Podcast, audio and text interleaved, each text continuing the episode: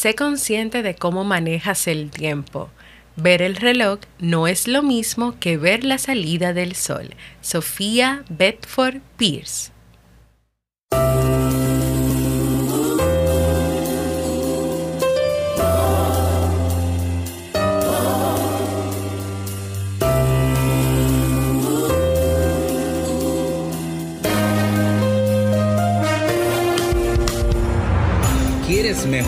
Calidad de vida y la de los tuyos? ¿Cómo te sentirías si pudieras alcanzar eso que te has propuesto? ¿Y si te das cuenta de todo el potencial que tienes para lograrlo? Bienvenida al programa que te ayudará a desarrollar hábitos, establecer mejores relaciones, empoderarte y potenciar tu estado de felicidad personal. Transmitiendo cada semana para todo el mundo desde tu reproductor de podcast favorito. Y ahora contigo, tu anfitriona Jamie Febles, psicóloga, escritora, madre y emprendedora, quien te acompañará en este recorrido hacia tu desarrollo personal y hacia el logro de tus sueños. Esto es Vivir en Armonía.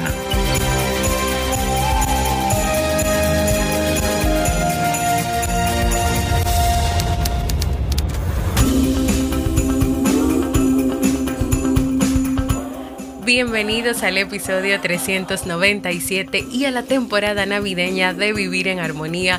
Mi nombre es Jamie Febles y estoy feliz de poder encontrarme compartiendo contigo en este espacio. Hoy estaremos compartiendo el tema Aprender a organizar mi tiempo ante un nuevo año, así como el libro para este mes de diciembre. Entonces, ¿Me acompañas?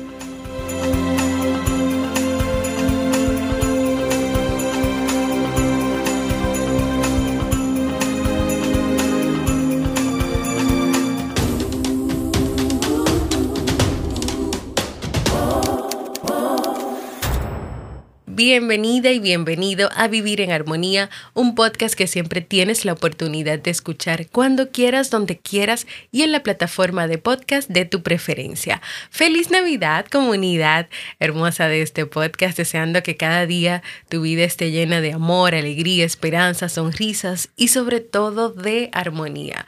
Espero que hayas pasado una noche buena feliz y en tranquilidad junto a tus seres queridos. También quiero enviar un abrazo especial a los miembros de nuestra comunidad que en este año y en estos últimos meses y semanas han vivido la pérdida de familiares y seres muy queridos. Mi corazón con ustedes les envío mucho amor y mucha fortaleza. Ya en este nuevo episodio, que por cierto, hoy es el último lunes del año 2021, quiero aprovechar para dar respuesta a un tema que me solicitaron a través de jamiefebles.net barra proponer, donde la persona que lo solicita dice, siento que tengo muchas cosas que hacer y no sé cómo organizarme. ¿Podrías ayudarme? Pues el tema del manejo del tiempo y de la organización es un tema del cual hemos conversado mucho en este podcast y me pareció interesante volver a abordarlo, pero ahora desde la óptica de tal vez tenerlo como un propósito para el nuevo año que se acerca, un nuevo propósito donde haya más orden y eficacia en las cosas que tienes que hacer y que son tus responsabilidades. A lo largo de estos años, de los libros leídos, de los episodios de este podcast, hemos podido aprender sobre el manejo del tiempo y cómo organizar lo que tenemos que hacer. Y podemos resumir varios aprendizajes. Número uno, la multitarea es un error. Muchos hablan de poder hacer varias cosas al mismo tiempo, de abarcar mucho, de cómo el éxito se mide de acuerdo a lo mucho que logres hacer al mismo tiempo, pero el tiempo nos ha demostrado la ineficacia de esta idea. Quienes tratan de abarcar y de hacer muchas cosas al mismo tiempo, al final no obtienen resultados, ni resultados satisfactorios, ni tampoco ningún resultado. Lo que sí podemos ver es que tienen varias tareas comenzadas y casi ninguna sin concluir. Las personas no logran la famosa multitarea porque somos seres humanos, porque tú eres un ser humano, no eres una máquina. La multitarea la realizan las computadoras, las máquinas, pero nosotros no. Nuestro cerebro no funciona de esa manera. Por ejemplo, cuando tú estás haciendo una tarea, vamos a llamarle la tarea A, que imagina que es que estás escribiendo un presupuesto, para tú pasar a la tarea B, que es escribir un correo electrónico, tu cerebro necesita procesar, terminar, cerrar la tarea A, descansar antes de comenzar una nueva tarea. Por eso cuando tú estás haciendo algo y vas cambiando de una cosa a otra, puede ser que tú vayas por la actividad que llamémosle D, F, G, mientras que tu cerebro todavía está pensando en la tarea A. Entonces, nuestro organismo no funciona como una máquina que tú vas tocando botones y va cambiando. Por ejemplo, la lavadora tú la pones a exprimir, pero tú la pones a lavar y va cambiando rápidamente de ciclo a medida que tú mueves un botón. Nosotros no funcionamos así, no somos máquina, somos seres humanos. Así que mucho cuidado con esa multitarea o con esa creencia de que tenemos que abarcar y hacer muchas cosas al mismo tiempo. Número dos, Presta atención a las distracciones. Cuando tienes muchas cosas por hacer y muchas responsabilidades, debes tener algo a tu favor y es identificar claramente cuáles son aquellas cosas que te distraen, que no te permiten lograr cumplir esas tareas y esas responsabilidades, como por ejemplo el ambiente donde estás, donde vives, donde trabajas, las redes sociales, la misma idea de la multitarea, la falta de rutinas o tal vez la falta de poner límites a las personas que están a tu alrededor y a ti misma o a ti mismo. Imagínate en tu lugar de trabajo, donde cada semana debes preparar un informe de resultados para entregar los viernes, pero tú siempre estás ayudando a tus compañeros en todo lo que te piden, en todo, sin decir que no en algunos momentos, sobre todo porque al no hacerlo, no terminas enfocándote en tu propio trabajo, no logras terminar y entregar el informe que es tu responsabilidad. Entonces tienes que pedir siempre más tiempo para hacerlo, más tiempo para tú hacer tu propio trabajo, porque dejas de hacer tu propio trabajo para siempre ayudar a otros. Esos constantes favores y ayudas en ese caso están siendo una distracción a tu propio trabajo y a tu propia responsabilidad. Esto no quiere decir que no ayudes o que no estés ahí presta a servir o presto a servir a los que están a tu alrededor, pero sí lo que quiere decir es que tienes que tener un límite de cuándo puede estar esas ayudas, cómo la puede estar y que éstas no te afecten a ti y a tu trabajo y a lo que tú sí tienes que hacer. Otra distracción tal vez puede ser el uso de las redes sociales por mucho tiempo o tener activa todas las notificaciones en tu celular de cada vez que recibes un correo de que alguien le dio un me gusta o te hizo un comentario en Facebook, en Twitter, en Instagram cada vez, si tú estás escribiendo un correo, estás haciendo un informe o estás haciendo oficios, realizando ciertas tareas en tu casa, cuando suena ese celular, inmediatamente tú dejas lo que estás haciendo y vas corriendo. Y a veces te llenas de ansiedad si no vas y ves qué está pasando en ese celular y por qué está sonando. Puede ser que eso sea otra distracción. Yo creo que es importante que tomes el tiempo para pensar en este momento cuáles son aquellas cosas que actúan como distractores en los momentos en que tienes que realizar ciertas tareas, compromisos o responsabilidades. Número 3. Prioriza. Establece prioridades. Haz una lista de prioridades, esas cosas que tienes que hacer en orden de prioridad, es decir, qué es más importante, qué va primero, qué es una emergencia, qué puede esperar, qué puedes hacer más adelante. Elabora una lista y luego al lado de cada cosa escribe el orden de importancia que crees que amerita y dónde debe estar en tus prioridades. Por ejemplo, entregar un informe de cierre de año, actividad con los compañeros del trabajo, arreglos de la casa, comprar los regalos de Navidad o de fin de año. De esas cuatro cosas que yo acabo de mencionar, ¿Qué es más urgente? ¿Qué va primero sí o sí para ti? ¿Qué puedes hacer después? Tal vez digas, bueno, de esas cuatro cosas que tú dices, si, si la estuviera viviendo yo, lo primero es que tengo que hacer ese informe de cierre de año y entregarlo en mi trabajo, para ya después yo poder estar más tranquila y poder disfrutar de la actividad de los compañeros del trabajo, que por cierto es el viernes después que yo entregué el informe. Entonces ya tú sabes que lo primero es entregar ese informe, que lo segundo es esa actividad con los compañeros del trabajo, que los arreglos de la casa se pueden hacer durante la próxima semana porque tú tienes que contactar las personas que van a hacer esos arreglos, si es a pintar, si es arreglar una ventana, arreglar la lavadora o la secadora. Y lo de los regalos, por ejemplo, lo puedes hacer en tus horas de comida eh, o de descanso del trabajo en esa plaza que está cerca de tu trabajo.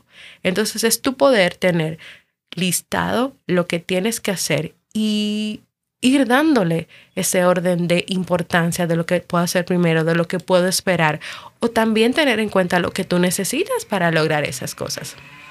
Por ejemplo, en mi rutina de cada día al levantarme, como los niños se levantan súper temprano, una prioridad para mí es que tengo que hacerles un desayuno. Si yo quiero beberme el café y tener mi tiempo para orar, para reflexionar y todo lo que tiene que ver conmigo, lo primero es preparar ese desayuno porque ellos se levantan con el hambre ya en el estómago, en los huesos, como se diga.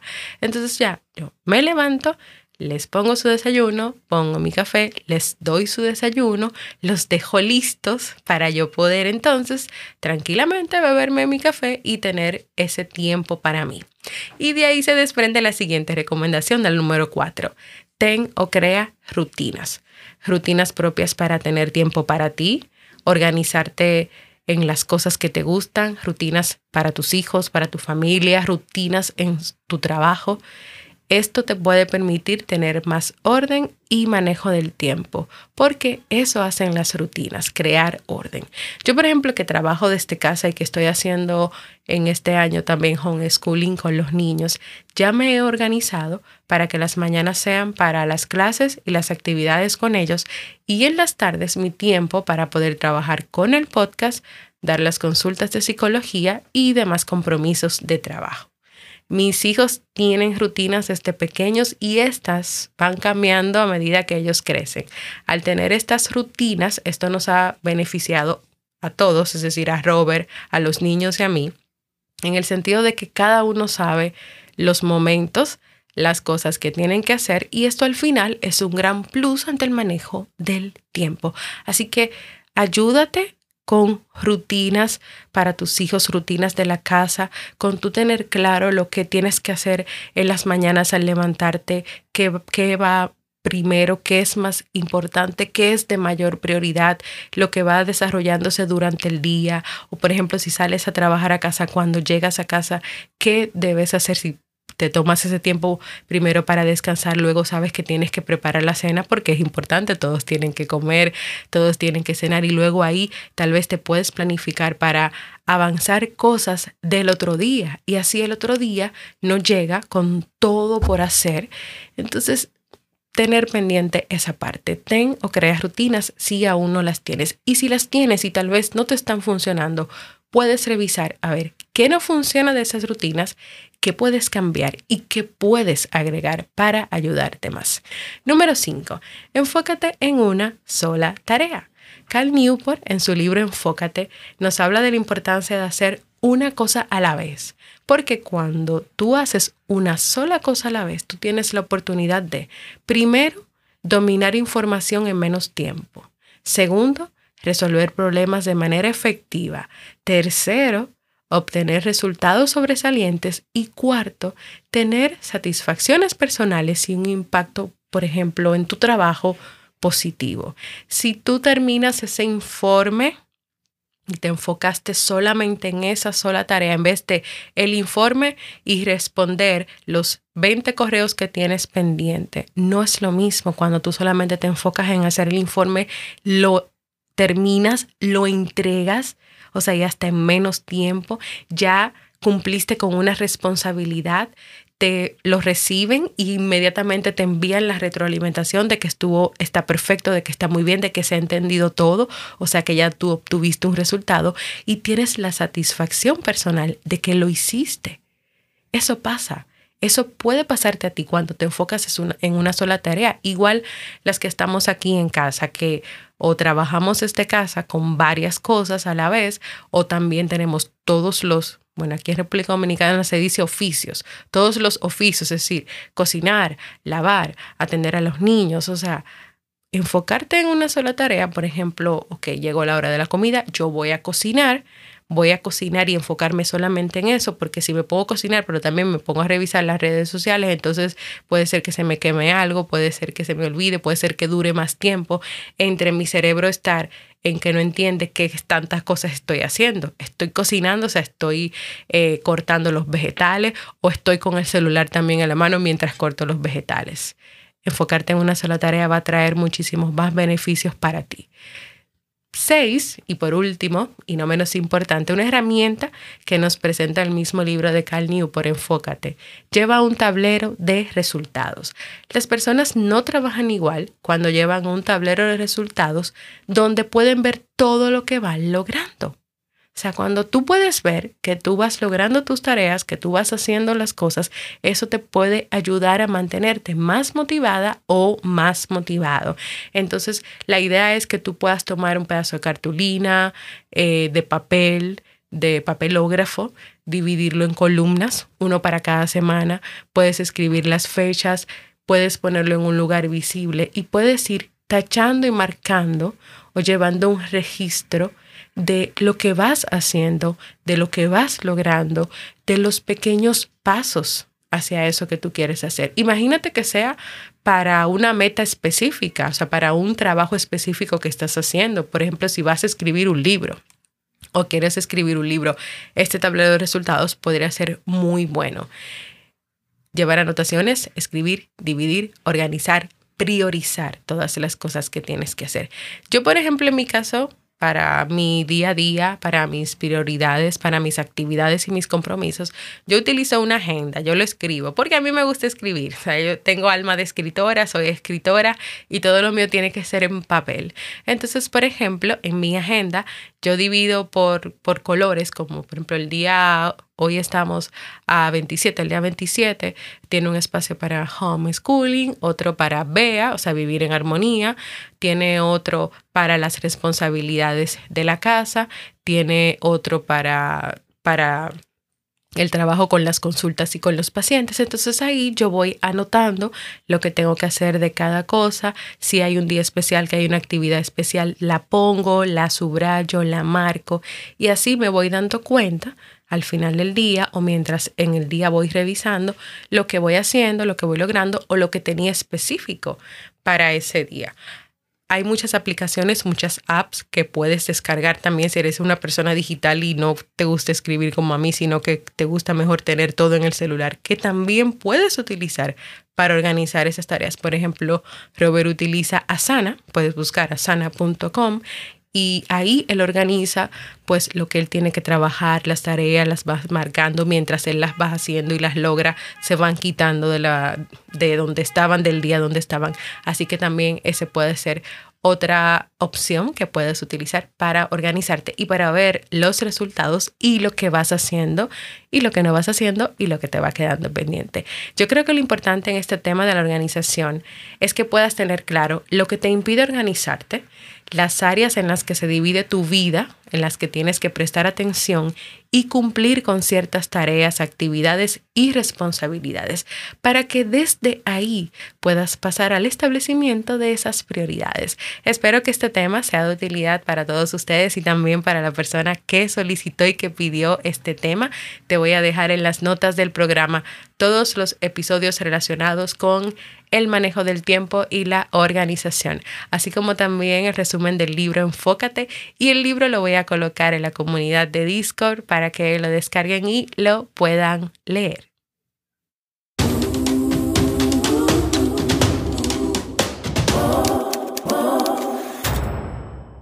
Quiero invitarte a que compartas cómo te va con el tema de la organización del tiempo, qué estrategias usas para organizarte, porque todavía no has podido organizarte, lo que tú desees. Puedes hacerlo dejándome un mensaje de voz en www.jamiefebles.net barra mensaje de voz. También si tú quieres que trabaje otro tema sobre el manejo del tiempo tal vez puede ser un estudio de casos, es decir, que tú me cuentes específicamente por qué no puedes organizarte lo que te pasa y yo preparo un episodio dándote respuesta. Escríbeme en www.jamiefebles.net barra proponer, porque para mí es muy importante escucharte y leerte. Y ahora vamos al segmento Un libro para vivir.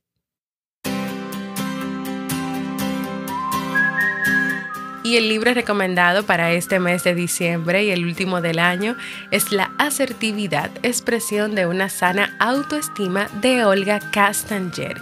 Si te quieres y te respetas, serás capaz de querer y respetar al otro y la forma de hacerlo es desarrollando una sana autoestima que te permita primero tener la seguridad de tu valor único y te ayude a defender tus derechos sin olvidar los derechos de los demás.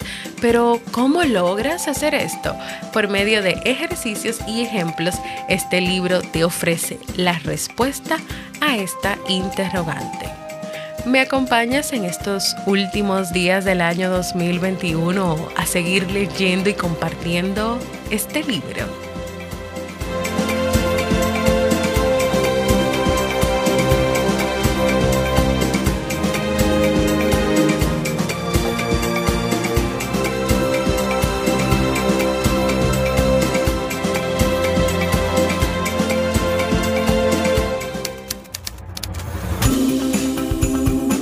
Y así hemos llegado al final de este episodio que espero que sea de mucha utilidad para ti.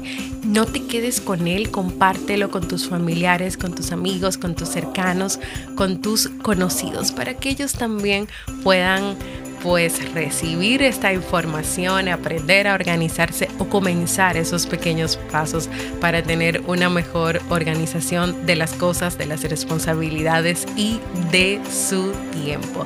Gracias por escucharme.